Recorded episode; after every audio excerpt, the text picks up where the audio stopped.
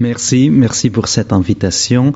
Euh, je vais tout de suite euh, lire mon texte. Peu de gestes sont aussi exigeants que celui qui consiste à prendre de la distance. Il n'est en aucun cas évident, lorsque l'on est aux prises avec une conviction enracinée, une discussion passionnée, une pensée obsessionnelle ou simplement notre propre ambiance, de prendre de la distance, de reculer d'un pas pour desserrer l'étau de ce qui nous encercle et nous réclame. Il n'est pas dit que nous en ayons la capacité, ni même que l'espace suffise à prendre du recul. À strictement parler, il n'est pas plus dit que la prise de distance, à l'instar d'un pas, soit un véritable geste que l'on pourrait décider et ensuite accomplir. Par exemple, il ne m'est pas facile, ici et maintenant, de prendre de la distance vis-à-vis -vis de ma propre langue. Je ne parle pas de la difficulté, somme toute surmontable avec quelque effort de ma part et surtout de la part de qui m'écoute, de parler dans une langue historico-naturelle qui n'est pas la mienne. Je me réfère à la difficulté, bien plus grande, de parler autour de Jean-Luc Marion, de devoir donc tenter depuis l'extérieur une approche à son langage théorique, lequel constitue mon langage de formation et représente pour moi une sorte de langue maternelle philosophique. Vous excuserez cette déclaration d'ordre privé, mais ici la difficulté personnelle coïncide avec la chose même dont il est question. La prise de distance, en effet, qu'elle soit explicite comme dans les titres de l'un des premiers ouvrages de Marion, ou qu'elle œuvre en silence dans la trame même de son discours, est l'un des grands ressorts conceptuels de la pensée marionienne. D'une façon toute particulière, elle jalonne le dynamisme caractéristique de sa manière de faire de la phénoménologie, et c'est malgré les différentes périodes que l'on peut distinguer dans son parcours théorique. Ce n'est donc pas un hasard si l'intitulé même de notre journée d'études, de lettres à la donation, exprime de facto une prise de distance. Tout cela, en un certain sens, est plus ou moins évident. Marion est un phénoménologue. Et la prise de distance est une façon de dire et d'accomplir le geste phénoménologique par excellence, à savoir l'abandon de la thèse générale de l'attitude naturelle qui donne accès au régime de la phénoménalité. Il est en revanche moins évident de rendre compte de la façon dont ce geste s'accomplit concrètement, et par exemple de déterminer si le fait que Husserl lui donne deux noms différents, époquet et ou réduction, est ou non important pour la phénoménologie de la donation. D'un côté, en effet, le quatrième principe de la phénoménologie se focalise de manière univoque et apparemment résolue sur la réduction étroitement enlacée à la donation au moyen d'un double autant d'eux. Pourtant, de l'autre, c'est Marion lui-même qui, sans pour autant remettre en cause la validité inconditionnée du quatrième principe dans sa formulation canonique, a jugé opportun dans un très récent essai, La réduction et les quatrième principes, de prendre explicitement position sur la question et d'établir, je cite, une relation ministérielle et méthodologique entre la réduction et l'époque. Une relation très étroite donc, mais une relation tout de même et non une pure et simple identité. Il serait très intéressant d'examiner dans les détails les considérables variantes entre les différentes versions de cet essai. Il nous faut pourtant résister à cette tentation philologique et garder à l'esprit la question soulevée. La prise de distance, en effet, permet de poser nouvellement la question du rapport entre époque et réduction, ainsi que de la transposer sur un plan peut-être plus originel, puisque dans un certain sens plus formel que les singulières définitions et les prises de position spécifiques que l'on trouve à diverses reprises dans les textes de Marion. Avant que de théoriser explicitement un tel rapport et ses implications méthodologiques, l'examen de la dynamique même de la prise de distance comme telle permet de saisir immédiatement un donné banal mais qui n'en est pas moins significatif. Une chose est de prendre ces distances de, c'en est une autre que de reconduire à. Une chose je cite une formule précise de Marion qui défend un comble et husserlienne est l'opération de s'abstenir de poser une thèse, de la retenir et de la suspendre, de mettre hors circuit ou entre parenthèses, fin de citation. Ce n'est une autre que la, je cite, la conversion de l'attitude naturelle en une délivrance de l'expérience dans sa phénoménalité, fin de citation. En somme, une chose est l'opération qui consiste à mettre à distance une certaine thèse, peut-être la thèse générale de l'attitude naturelle selon laquelle, comme l'écrit Husserl, le monde est toujours là comme réalité, c'en est une autre que de reconduire l'attitude naturelle à l'attitude phénoménologique. Une chose est de prendre ces distances de l'être, c'en est une autre que de reconduire à la donation, si l'on veut insister sur l'intitulé de cette journée. Bref, une chose est l'époque, c'en est une autre que la réduction. Il est sans aucun doute possible de définir leurs rapports de multiples manières, au sens par exemple d'une incompatibilité entre l'une et l'autre, époque sans réduction comme le fait Patochka, ou encore au sens du ministère de l'une envers l'autre, comme le propose le dernier Marion. Toutefois, dans un premier temps, si l'on s'en tient purement et simplement à la manière dont ces deux gestes se présentent, aucune décision ne saurait être déjà prise.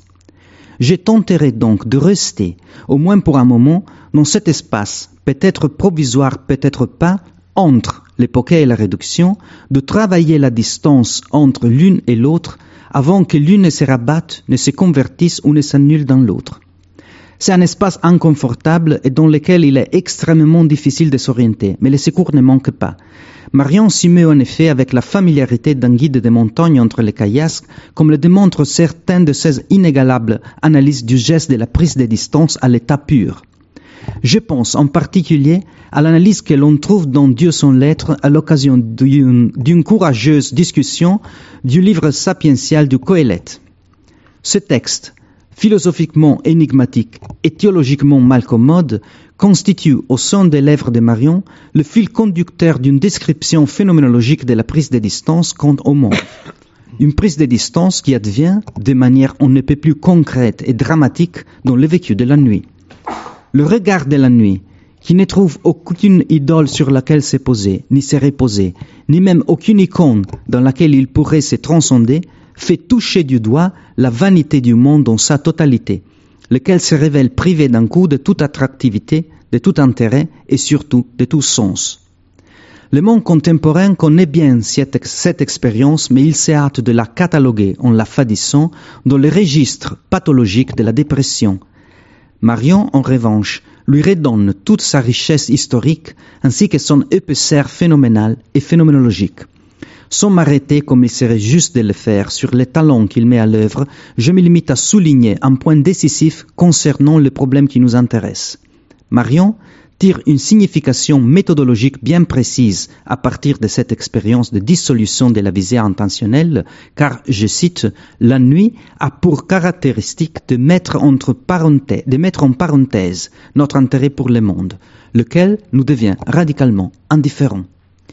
Or, cette indifférence subjective constitue le revers de l'impossibilité objective à maîtriser les différences qui normalement nous permettent de nous orienter dans le monde, lequel précisément devrait être cosmos, c'est-à-dire ordre, et qui au contraire ne se montre plus comme tel la perte de points de repère, l'indifférence à toute différence constitutive de notre existence, aussi bien entre aujourd'hui et demain, Coëlette premier chapitre, qu'entre le sage et l'insensé, deuxième chapitre, voire même entre les hommes et les animaux, troisième chapitre, est vanité.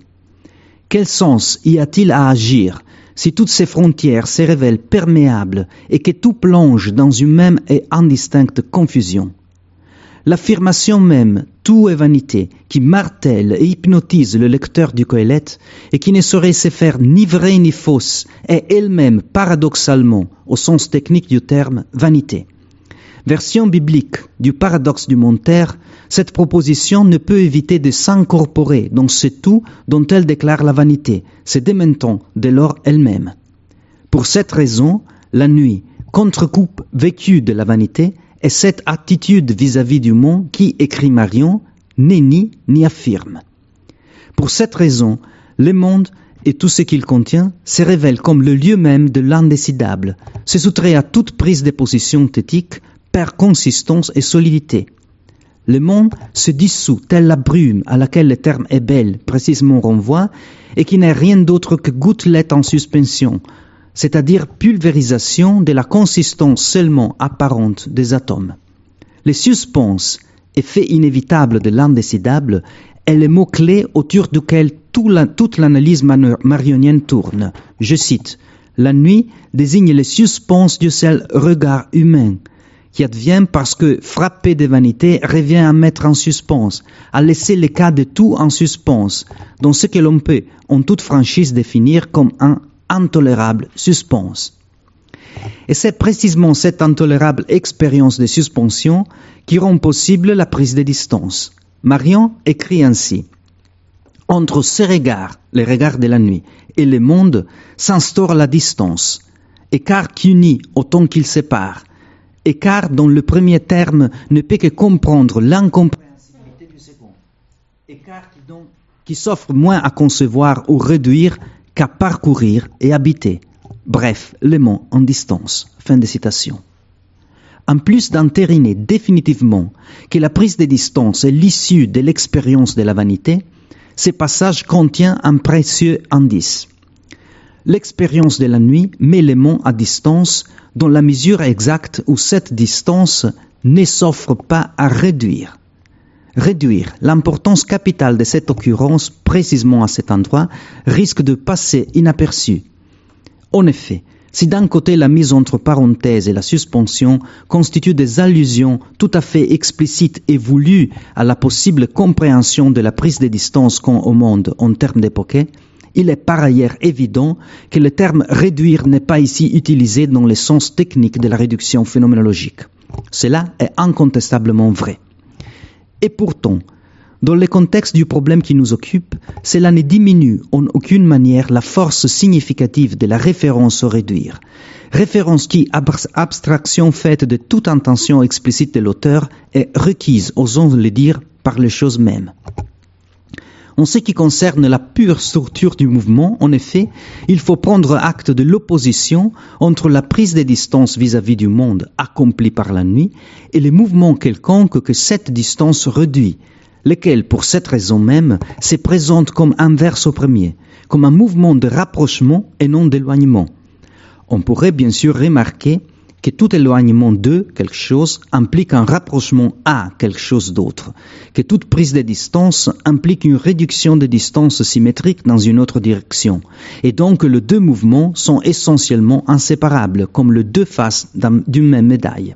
Et pourtant, ce constat, en apparence évident, néglige un point essentiel. Si la prise de distance est à la fois une réduction de distance, c'est seulement à deux conditions. A dont l'éloignement, les côtés vers lesquels on se dirige doivent être déjà donnés, connus et disponibles, de telle sorte qu'il soit possible, alors même que l'on s'éloigne d'eux, et la distance augmente, de prendre en même temps la mesure d'une distance qui, dans l'autre sens, se réduit progressivement. B la dimension dont on prend de la distance et celle vers laquelle on se dirige doivent être qualitativement homogènes, c'est-à-dire situées dans un même espace idéal, de telle sorte que la commensurabilité, la quantification et enfin l'identification d'un unique mouvement soient possibles. À bien y regarder, aucune de ces deux conditions n'est compatible avec la prise de distance infiniment plus radicale que Marion s'efforce de penser et de décrire. Allons y voir de plus près. En premier lieu, il est important de relever que pour Marion, tout du moins si l'on s'en tient à Dieu son lettre, dire monde signifie essentiellement dire être. Je cite, l'ouvert des lettres gouverne tout mon possible. Donc, je cite encore, le suspense du regard d'ennui arrache son spectacle à l'être de sorte que la prise de distance au monde coïncide avec la prise de distance quant à l'alternative fondamentale imposée par l'être. Je cite encore Marion, être ou n'être pas, telle n'est pas la question. Fin de citation. Une telle alternative, fondement de toute ontologie, reste indécidée, est précisément laissée en suspens, et cette suspension concerne tous les sens possibles de l'être. Marion, en effet, ne cherche pas à prendre distance exclusivement de l'être de la métaphysique, mais encore de cet être que la métaphysique ne pense pas et qui se distingue de l'étant en vertu de la différence ontologique. En effet, la prise de distance qu'ont au monde être se nourrit peut-être et peut-être surtout d'une prise de position qu'ont à Heidegger. Et c'est d'autant plus que la nuit met inévitablement en cause la question de l'angoisse, avec laquelle il semble partager différents traits caractéristiques. C'est précisément la discussion avec Heidegger qui permet de mettre clairement à jour le point qui nous intéresse. Marion, à la différence d'Heidegger, pense dans toutes ses implications l'autonomie et la radicalité du geste de la prise de distance sans reculer face aux conséquences que ce geste même entraîne et que l'on peut, sans exagération, qualifier de dramatiques. Heidegger, c'est bien connu, réserve à l'expérience de la nuit une fonction méthodologiquement subordonnée à celle de l'angoisse. Alors que la nuit, puisqu'il annule toute différence entre les étangs, Dasein inclus, mais ce dernier face à la totalité insensée de l'étang, c'est-à-dire face au monde, seule l'angoisse, parce qu'elle met en question et menace l'être au monde en tant que tel, transcende pour la première fois le monde même, révèle donc les néants et dévoile au Dasein son être fondamentalement autre par rapport à l'étang. Ainsi, c'est précisément le néant qui, en se montrant dans l'angoisse, révèle au Dasein pour la première fois son ouverture à l'être et donc sa vocation ontologique et non plus ontique. Dans Réduction et Donation, Marion répond et développe par opposition au dispositif descriptif et conceptuel heideggerien sa propre analyse de la nuit.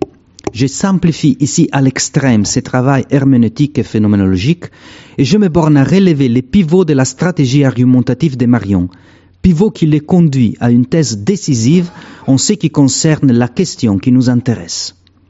Loin d'être une simple étape préparatoire de l'angoisse, la nuit est une expérience tout à fait autonome, voire même plus radicale, puisqu'elle oblige à prendre acte de ce que l'angoisse ne révèle pas, mais bien plutôt dissimule. Une, je cite Marion, complète solution de continuité entre le néant et l'être, qui dément en revanche la solidarité entre l'un et l'autre qu'Heidegger considérait comme évident. La conférence Qu'est-ce que la métaphysique montre clairement que le néant, c'est-à-dire le non-étant, auquel l'angoisse confronte le Dasein au moment où le monde n'a plus rien à lui offrir, n'est rien d'autre que l'être, en tant qu'il diffère radicalement de l'étant. Cela signifie que, pour Heidegger, la prise de distance qu'un à l'étang est immédiatement, dans un seul et même geste, reconduction à l'être, réduction du Dasein à l'être, qui est sa dimension la plus propre, la plus authentique. Il est alors révélateur que Marion considère nécessaire de donner un coup d'arrêt à l'argumentation heideggerienne de manière à bloquer les passages que celle-ci voulait autoriser, passage qui au contraire doit être suspendu épocalisé au sens originaire du terme époqué. L'interchangeabilité entre le néant et l'être, à laquelle Heidegger s'effie pleinement, n'a en effet aucun fondement dans les choses mêmes. Marion soulève une question.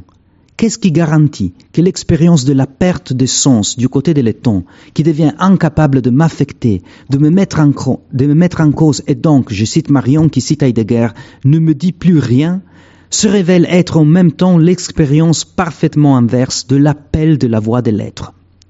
La réponse de Marion est aussi simple que radicale. Rien. Une telle garantie n'est simplement pas donnée. Au contraire, à bien y regarder, la manière même dont Heidegger décrit l'expérience du néant atteste clairement que celle-ci ne saurait être donnée. Marion se demande ainsi. Angoisse est rien, en suspendant respectivement la parole et la distinction, ne mettait-il pas immédiatement et nécessairement entre parenthèses la possibilité même de la revendication de la moindre parole d'un appel différenciant? La suspension, la prise de distance quand au monde, ces paroles, ces différences ne doit pas être prise à la légère. Qu'au sein du silence obstiné de l'étang, la voix de l'être résonne, que dans le monde ou du monde s'élève une parole capable de parler au Dasein en le différenciant du reste des étangs est au mieux un vœu pieux, mais ne sert pas un donné phénoménologique. Quand le monde plonge dans le non-sens, le Dasein reste paralysé face au rien, et c'est tout entre le rien et l'être, cet être qu'Heidegger considère doté d'une voix propre et d'une capacité propre à appeler le Dasein, le phénoménologue est contraint de reconnaître une complète solution de continuité. Cela implique une conséquence radicale, radicale sur laquelle on n'a peut-être pas encore assez insisté. D'après Marion, la nuit n'est pas, en toute rigueur, une expérience simplement plus originaire que l'angoisse c'est-à-dire une expérience qui ferait, faire, qui ferait taire l'appel de l'être qu'au contraire l'angoisse laisserait résonner dans des conditions normales. La nuit est plutôt la vérité de l'angoisse, la manière correcte et radicale de décrire ce qui advient véritablement au moment où le temps plonge dans l'indifférence et où a lieu la prise de distance qu'ont au monde. Or cela, si on le décrit dans les termes de l'angoisse, est, aussi bizarre que cela puisse paraître, édulcoré, dénaturé et en dernière instance travesti. La nuit est la révélation du fait dramatique que l'être ne part pas et n'appelle pas, que l'être en lui-même n'est jamais capable d'appel. C'est là la vérité crue du verset biblique Vanité de vanité, tout est vanité. C'est là la signification ultime de l'interprétation marionienne de la nuit comme contre-existentielle, comme révélation d'un destin totalement autre par rapport au destin ontologique et d'une vérité totalement autre par rapport à celle à laquelle l'angoisse prétend donner accès. En réalité, s'il est vrai que l'être ne se distingue pas du néant, ce n'est pas parce que tous deux, comme le voudrait Heidegger, seraient aptes à revendiquer les Dasein, mais parce que, comme le révèle l'expérience de la nuit, aucun de deux n'en est capable. en effet, l'appel, s'il se donne, ne provient pas de l'être. La suspension de l'appel de l'être est la suspension de ceux qui n'appellent qu'en apparence. Je cite Marion, l'être lui-même ne nous revendique plus qu'en vain. En vain signifie que même lui, l'être en personne, s'assujettit à la vanité, vérité ultime du monde et de tout ce qui est. Mais en quel sens l'être lance-t-il un appel qui semble en être un sans l'être véritablement? En quel sens le néant qui s'est fait passer pour le revers d'un être capable d'appel reçut-il à duper les Dasein grâce à ses semblants de revendications la réponse de Marion est géniale et éclairante. En fin de compte, le néant-être n'est rien d'autre que le Dasein lui-même. Il se présente en effet sous des traits notoirement subjectifs, lequel dévoile qu'il est l'énième visage de l'idole, c'est-à-dire du miroir invisible qui renvoie au regard qui le fixe sa propre visée intentionnelle. Marion, souligne non seulement le caractère monadologique du néant, qu'il dépeint comme sans porte ni fenêtre, mais encore son caractère franchement autistique, qui fait qu'il, je cite, qu'il ne peut renvoyer à rien qu'à lui-même. On pourrait approfondir plus avant cette courbure subjective de la vanité et analyser la façon dont Marion rapporte explicitement les thèmes de la vanité à l'expérience pascalienne d'un monde entendu comme sphère infinie dont le centre est partout. Limitons-nous toutefois à souligner ici les points essentiels. Puisque le néant-être porte la marque d'une courbure subjective, la prise de distance qui arrive dans la nuit ne saurait qu'être une prise de distance de soi-même. Marion écrit en effet La suspension du monde ne manifeste aucun être dans le monde, mais la dissolution même, mais la dissolution de la mondanité elle-même. La mise entre parenthèses des choses mondaines ne réduit pas à la région de la conscience, mais découvre que toute conscience s'absente. Je déserte. Un désert s'élève sur les choses du monde. Fin de citation on ne pourrait affirmer plus clairement que la suspension du monde advient comme une suspension du point de vue sur le monde. Le monde devient désert parce que je déserte, parce que je suis moi-même le désert, le vide des sens de la vanité. Ce que Marion nomme l'envers de la vanité, à savoir la véritable prise de distance du monde et donc de moi-même, advient dans le je déserte. Une telle prise de distance n'a pas lieu dans l'expérience habituelle du monde, parce que, je cite, les hommes dénient par pensée idolatrique et recourbés sur elles-mêmes en autant de miroirs invisibles la distance. Fin de citation. Le terme de vanité exprime les lacis qui lient le monde, le rien et l'être, au point de les confondre en une indistinction unique, en un chaos unique configuré subjectivement. La nuit révèle la vanité pour ce qu'elle est, pour autant que la prise de distance concédée par la nuit ne soit pas frileusement identifiée à un mouvement dans une direction prédéterminée, l'être par exemple, ou le Dasein, ou la conscience constitutive, ce qui signerait le retour à la logique idolatrique où la distance n'est pas reconnue comme telle. Pour autant donc que la complète solution des continuités entre le néant et l'être entre la prise de distance et l'éventuelle reconduction à soit respectée comme telle. Cela suppose de bien garder à l'esprit une conséquence décisive du discours de Marion sur laquelle je souhaiterais conclure. La prise de distance ne se configure pas comme un mouvement de remontée vers l'originaire. Encore une fois, la discussion avec Heidegger se révèle susceptible de souligner par contraste la position marionienne. Dans ses conférences fribourgiennes de 1957, Heidegger évoque fugacement, sans les citer de manière explicite, les Coëlettes et rappelle les célèbres rien, rien de nouveau sous le soleil. Après avoir écarté l'essence banale de cette affirmation, selon laquelle il ne se passe au fond jamais rien dans l'histoire, Heidegger la réinterprète à sa manière et se l'approprie. Je cite Heidegger.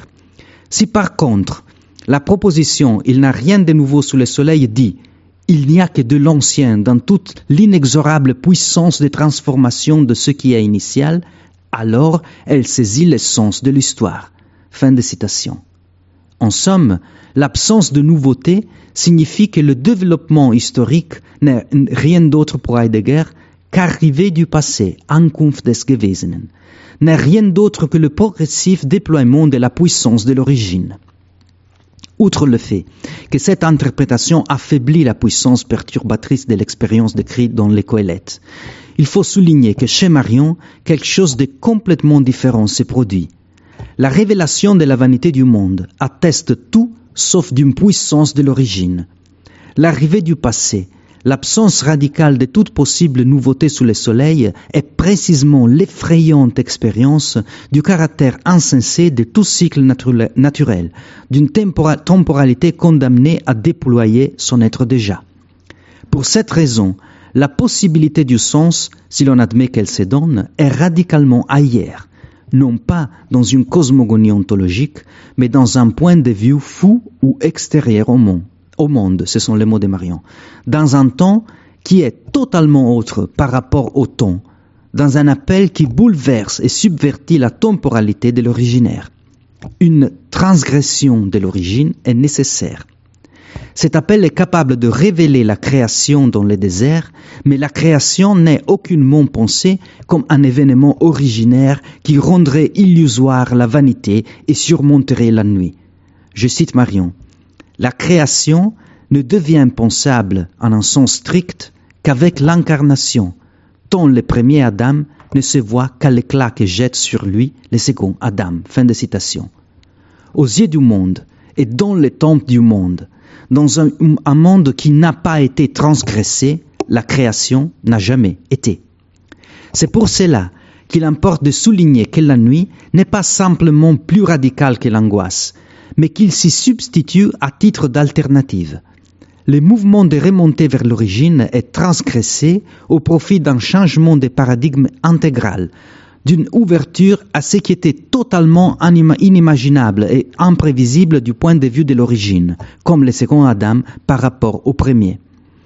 Cela signifie que l'on ne peut comprendre véritablement l'appel au sens de Marion, le véritable appel et non pas l'appel apparent issu du néant, c'est-à-dire du moi, si l'on ne comprend pas la discontinuité, la complète solution des continuités qu'il représente par rapport à la nuit, si l'on ne garde fermement à l'esprit la prise de distance que la nuit représente quand au monde et à l'être. La prise de distance signifie que l'appel n'est pas une réponse au non-sens du monde, mais quelque chose de complètement autre. Non seulement le monde ne présuppose pas l'appel comme sa condition de possibilité, mais en outre, lorsque l'appel intervient, ce dernier ne se limite pas à simplement à annuler l'expérience dramatique de la nuit, comme si cette expérience avait été seulement une expérience apparente, un non-sens en réalité toujours déjà sensé. Un espace nouveau s'ouvre, sans rien annuler de la vanité, un espace qui toutefois doit, se faire contre-champ constant au silence glaçant, glaçant de la vanité. L'appel résonne dans le désert, dans ce désert que le monde est et continue à être, même après l'appel.